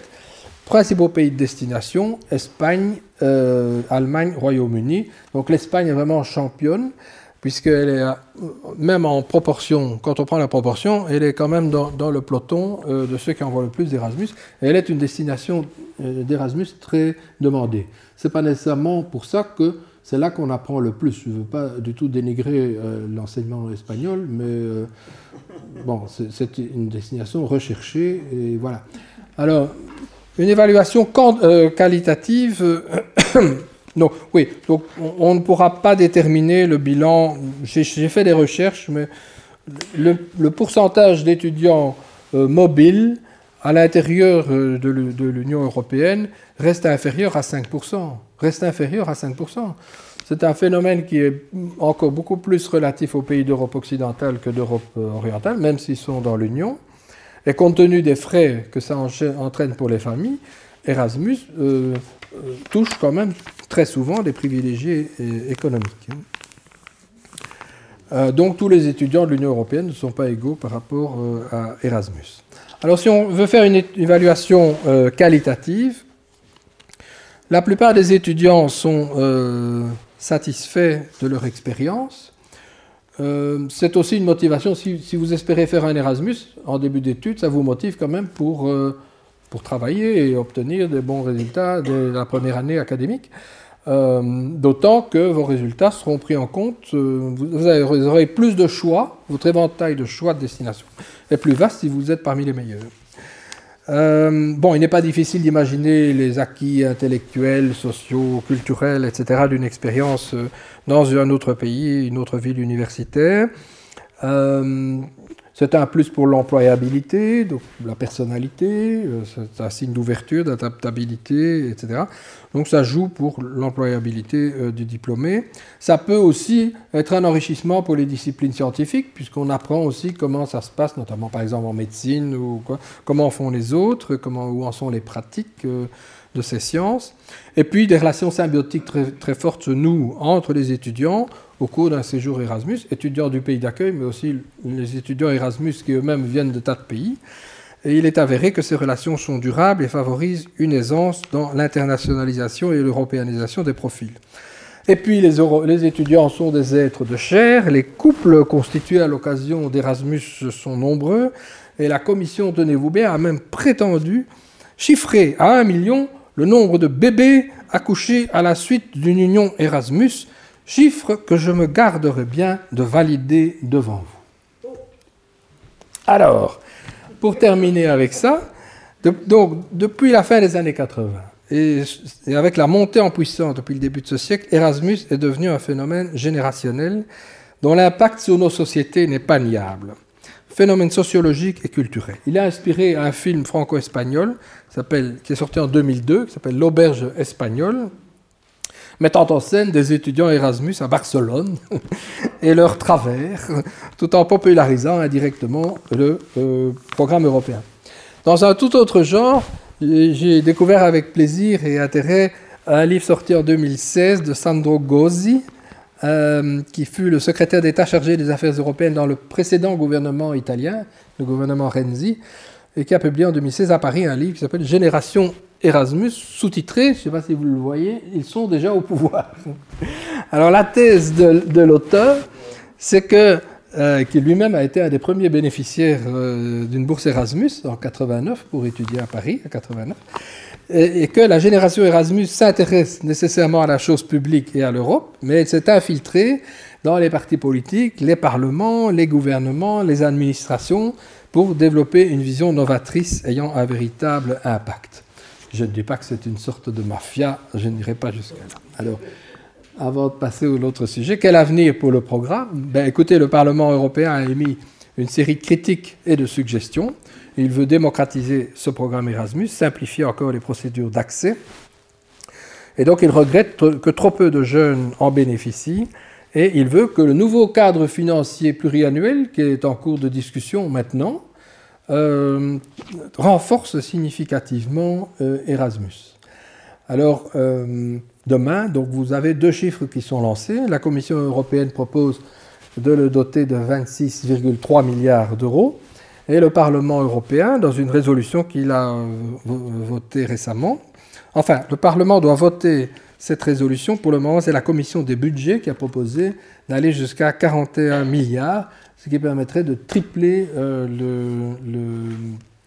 le, nombre de la dotation et le nombre de, bénéficiaires. Mais euh, tout cela va être en négociation très très dure avec les, États membres, d'autant qu'avec le Brexit, il y aura moins de financement euh, venu d'un État, État membre dans le budget européen.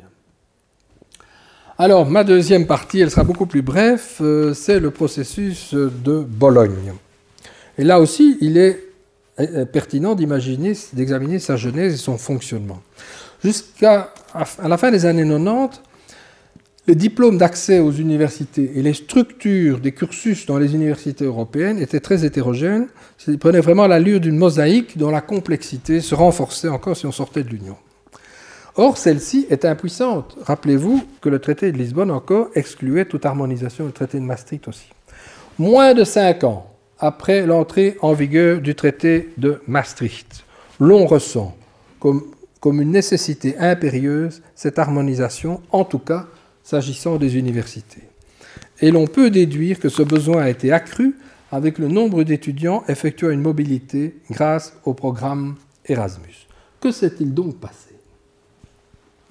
Le 25 mai 1998, à l'occasion du 800e anniversaire de la création de la Sorbonne, une importante déclaration conjointe sur l'harmonisation de l'architecture du système européen de l'enseignement supérieur est adoptée par les ministres de l'éducation de quatre pays, France, Royaume-Uni, Italie et Allemagne, mais avec appel aux autres États européens, membres ou non de l'Union européenne, en leur proposant de se joindre à eux, ainsi qu'à toutes les universités européennes. Donc, il est symptomatique que qu'on retrouve dans ce petit club des, États qui avaient contesté le pouvoir euh, de, l'Europe communautaire en matière d'enseignement. On veut faire quelque chose en dehors du cadre communautaire. Et euh, le ministre français Claude Allègre fait une déclaration à la presse et il dit il faut se passer des mécanismes bureaucratiques de Bruxelles. Depuis 15 ans, toutes les tentatives d'harmonisation n'ont guère progressé. En fait, il n'y en a eu aucune puisqu'elles étaient juridiquement impossibles. Donc, elles n'ont guère progressé car elles ont été menées d'une manière trop rigide. Elles se sont heurtées à l'autonomie des universités et aux traditions de chaque pays. Bon, on va, on va revoir après. Donc, les, ministres plaident pour la lisibilité des diplômes, mais ils n'entrent pas vraiment dans la dans les détails. Mais Allègre a commandé une étude, un rapport à son ami Jacques Attali, que vous connaissez tous, et qui est vraiment très adaptable à toute une série de domaines. Et, quelques mois plus tard, en décembre 98, il euh, préconise la structure qui est entrée dans les mœurs, ce que vous connaissiez, euh, trois ans de, premier cycle, ce qu'on appelle le baccalauréat professionnalisant. Les Français ont conservé le mot euh, licence parce que ils ont le, terme baccalauréat pour la fin du secondaire, mais peu importe. Deux ans pour master ou master, ça a été francisé, et trois ans pour le doctorat. Euh, donc c'est la formule de l'avenir. Et en juin 1999, à l'invitation du gouvernement italien, se tient à Bologne une conférence destinée à donner suite à la déclaration de la Sorbonne mais avec beaucoup de partenaires. Et je vous demande de faire. Vous voyez comme je vous aime bien, au, petit, au petit soin, vous allez avoir le texte intégral de la déclaration de Bologne. Et là, il y a beaucoup plus de signataires, 29 pays. 29 pays, c'est un véritable changement d'échelle en un an. Sont impliqués aussi la Confédération des conférences de recteurs européens, l'Association des universités européennes, la Commission européenne qui est montée dans le train et qui appuie même cette initiative. Et donc cette déclaration de Bologne, vous la lirez à votre aise, d'ailleurs le temps presse, donc je, ne vais pas la lire à votre place. Et euh, l'expression dans le cadre de l'Union européenne a été ôtée malgré certains combats qui ont été menés à l'époque. L'harmonisation ne figure plus dans le titre ni dans le corps du texte, cependant l'ambiguïté demeure.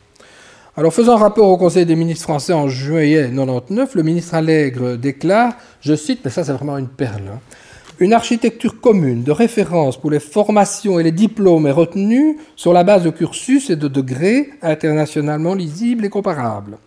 C'est ce qui a été appelé communément l'harmonisation européenne. En réalité, il ne s'agit nullement d'uniformiser les contenus et les durées des dispositifs de formation mais dans le respect des identités de chacun, d'améliorer la lisibilité des diplômes, de faciliter la mobilité, de favoriser l'insertion dans l'emploi. C'est l'espace européen tout entier qui doit être en harmonie, comme dans un orchestre où chacun joue sa partition avec son génie propre, mais où l'ensemble forme un tout cohérent et structuré. soin Et en fait, ils vont faire, comme M. Jourdain faisait de la prose sans le savoir, ils vont faire évidemment de l'harmonisation sans vouloir toujours se l'avouer à eux-mêmes. Les universités manifestent de l'enthousiasme et entrent dans le processus comme de véritables acteurs politiques. Les conférences de suivi sont prévues et organisées. Donc le 29-30 mars 2001, plus de 300 institutions universitaires d'enseignement supérieur, européenne d'enseignement supérieur, donc pas, seulement des universités, mais des hautes écoles, se réunissent dans la belle ville où il y a une très belle université de Salamanca et adoptent une déclaration solennelle, le message de Salamanque. J'insiste, ici, les responsables, les patrons des universités s'impliquent très nettement et autonomes. Le document insiste sur la responsabilité publique des universités, sur la qualité de leur enseignement comme pierre angulaire, condition nécessaire de la confiance, de la pertinence, de la compatibilité et de l'attrait des institutions parties de ce qu'ils appellent déjà l'espace européen de l'enseignement supérieur. Donc l'engagement est confirmé de structurer le cursus, il chiffre déjà le nombre de points SCTS du premier diplôme, euh, appelle au gouvernement pour qu'il facilite et encourage le changement. Alors, ça, c'est aussi quand même intéressant. Alors, si vous lisez les, travaux des pères de l'Europe, ceux qui ont fait les premiers, si vous lisez les mémoires de monnaie, si vous lisez les négociations du comité SPAC, etc., les, pères de l'Europe ne prévoyaient aucunement euh, un rôle pour les universités. Ils n'imaginaient pas qu'elles puissent jouer un rôle moteur dans la construction européenne. Et elles font une véritable irruption dans la sphère publique et elles vont y rester. Ça, j'ai emprunté, j'ai trouvé sur le web, c'est emprunté à l'université de Rennes, donc chacun rendons à César, etc. Donc vous voyez les, différentes étapes et ce, à quoi doit conduire euh, euh, le processus. Donc la déclaration de Prague de 2001, euh, qui comprend des références à des systèmes ou des réseaux communautaires existants, tels que les NARIC ou le CTS, et qui précise les futurs cycles. et donc, comment fonctionne l'espace européen de l'enseignement supérieur? Ben, ou le European Higher Education Area and Bologna Process, que vous trouverez sur, euh, sur Internet. Donc vous avez des réunions ministérielles tous les deux ans environ. Hein. Alors un groupe permanent qui s'appelle le Bologna Follow-up Group, le BFUG. Ce BFUG a lui-même des, sous-groupes spécialisés. Ils se réunissent tous tour à tour dans des capitales différentes, il n'y a pas de, véritable siège. Et en dessous, vous, enfin, vous avez les structures nationales euh, de mise en œuvre. Voilà le site euh, Internet. Euh, alors, la Commission, comme d'ailleurs le Conseil de, l'Europe, participe à tous les travaux. Elle accompagne le, processus et elle est entrée comme petit secrétaire et finalement, elle a une influence assez certaine à travers les documents qu'elle publie. Mais à partir de 2010, on commence à déchanter, parce que les objectifs 2010 n'ont pas été suffisamment réalisés. On appelle à une remobilisation. Il faut bien dire que tout ça fonctionne sur base volontaire, sans dispositif contraignant, et que ça devient victime de son obésité. Parce qu'aujourd'hui, 48 pays dans ce bazar, 48 pays, dont, le, dont la Russie, dont le Bélarus, qui a été admis sous condition, dont le Saint-Siège, vous allez me dire, que fait-il là-dedans? Bon. Et si vous lisez, allez-y, euh, voir les, procès-verbaux, les procès-verbaux de ces réunions, des sous-groupes. Ils parlent de technocratisé, collecte de données, indicateurs. Il parle des difficultés de conduire le processus avec un aussi grand nombre, de gérer les cas des pays qui ont progressé moins vite que les autres. Est-ce qu'il faut leur taper dessus ou est-ce qu'il faut leur offrir une carotte euh, Ou bien ceux qui n'ont pas progressé du tout? Euh, il faut identifier à quel niveau telle ou telle décision doit être prise, qui doit assumer le secrétariat, comment organiser le site Internet, autant d'indices d'une dérive bureaucratique compromettant l'effectivité des résultats. Alors n'empêche, les réunions continuent, et vous avez peut-être entendu parler qu'il y a eu la dernière conférence de ministres qui a eu lieu à Paris en mai de cette année. Alors le communiqué final aussi entre l'autosatisfaction et le constat de grandes disparités entre les pays dans l'état des réalisations. Et l'espace européen, si vous lisez le communiqué de Paris, vous allez voir que l'espace européen d'enseignement supérieur s'occupe de tout la qualité et l'adéquation de l'apprentissage, de l'enseignement, l'amélioration de l'employabilité des diplômés, le caractère social et inclusif des systèmes d'éducation, le développement de la gouvernance et des méthodes de travail entre partenaires de l'espace, l'importance de l'éducation permanente, le rôle des universités dans la conscience civique, euh, le développement durable, le dialogue interculturel, la numérisation des procédures, la collaboration avec les Nations Unies, etc. Pléthore d'objectifs. Bologne, au moins au début, a obligé les pays à légiférer pour modifier les structures des parcours universitaires comme prévu dans la déclaration initiale que vous avez. En Belgique francophone, je n'ai pas besoin d'être très long, vous avez tous entendu parler du décret Bologne qui avait été fait voter par la ministre de l'époque, Madame Dupuis, en, 2004, et qui a effectivement réformé l'enseignement supérieur par l'allongement du premier cycle à trois ans euh, un deuxième cycle de deux ans appelé master et non plus licence, par l'instauration de l'ECTS, et aussi qui visait des regroupements d'universités au nom d'économies d'échelle ou de considérations idéologiques, etc. Regroupements qui ne se sont pas tous réalisés, et je parle de cordes dans la maison d'un pendu, puisque l'université de Namur, à deux pas d'ici, avait refusé de, de, se marier.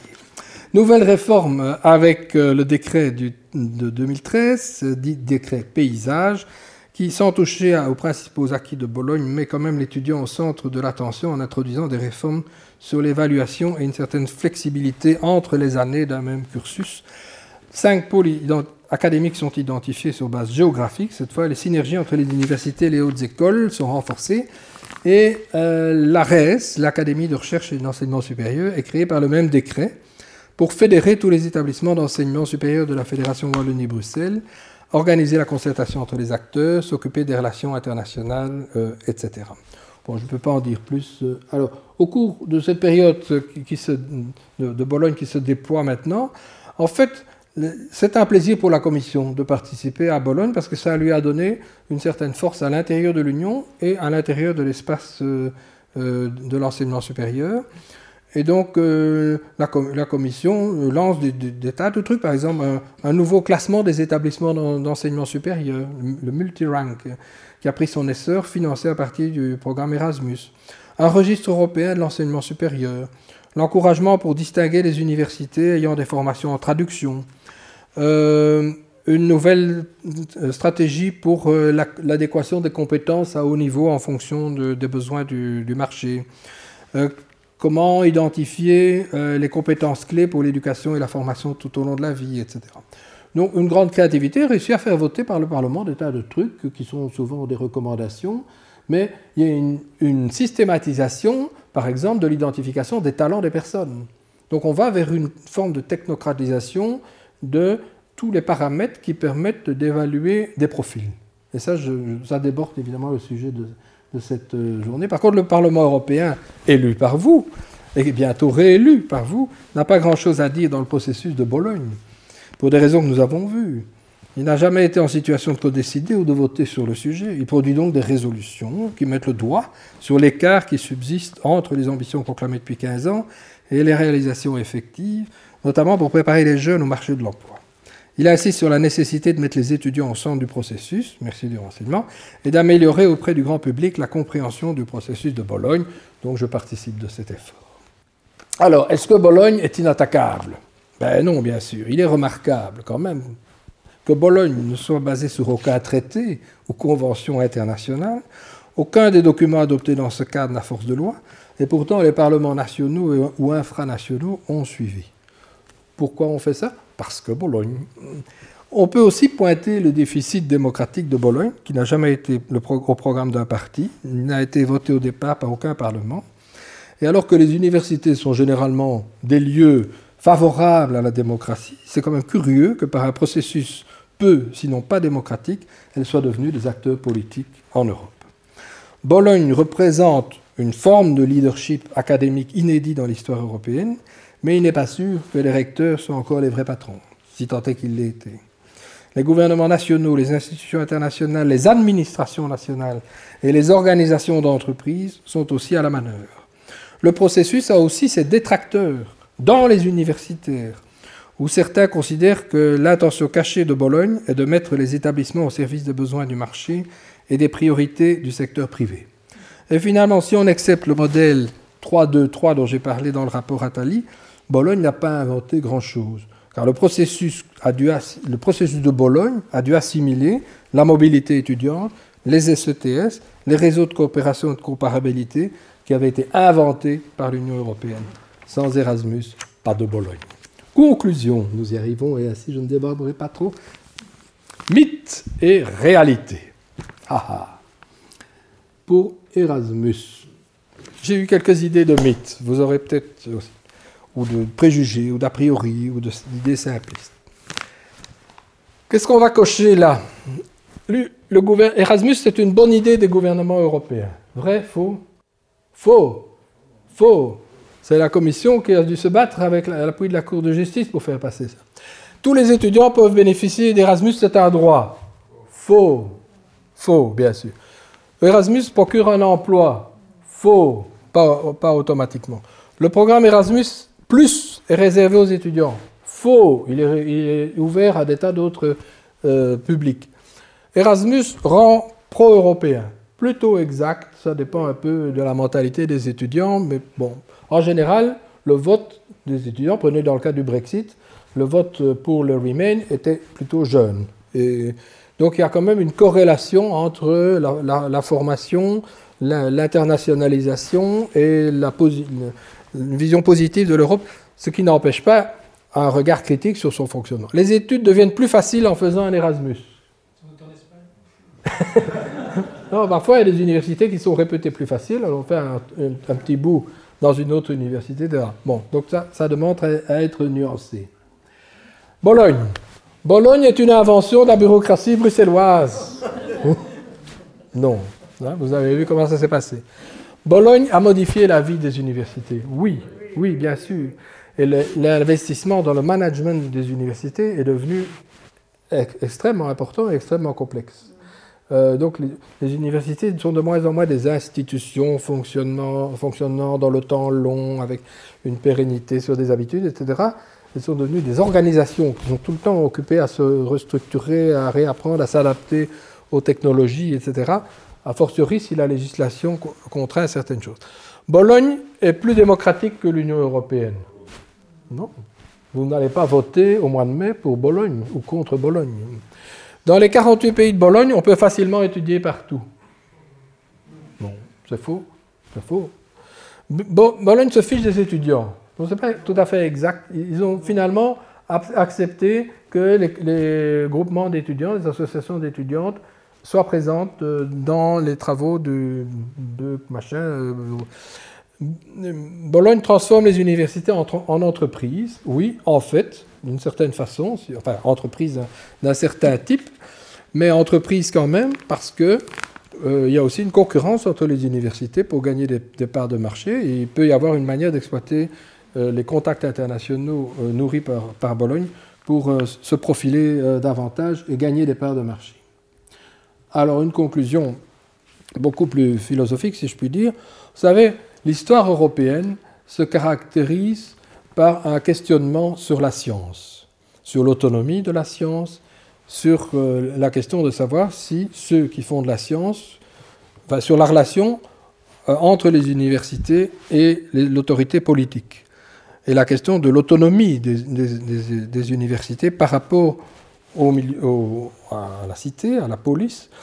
Euh, est-ce que, au contraire, les universités ont pour mandat de transformer la cité et d'intervenir dans la sphère publique euh, auquel cas elles seraient peut-être moins autonomes dans leur démarche de, scientifiques? Donc les milieux académiques contribuent-ils à conforter la démocratie parlementaire si le modèle décisionnel auquel ils participent activement se déroule en laissant quasi hors jeu les parlements nationaux et l'européen? L'Europe de la connaissance, qui a été euh, formulée en 2000 à Lisbonne comme le Graal, cette, Europe de la connaissance correspond-elle à la quête désintéressée du savoir qui fonde depuis plusieurs siècles la tradition universitaire? Troisième et dernière question, ce que certains appellent déjà le capitalisme académique émerge-t-il comme la genèse d'un des modèles dominants du XXIe siècle? Je vous remercie de votre attention soutenue. Les sciences. La connaissance. La connaissance. L'histoire. La, nature. La médecine. La médecine. L'éthique. La, psychologie. Les arts. Collège Belgique. Collège Belgique. Collège Belgique. Lieu de savoir.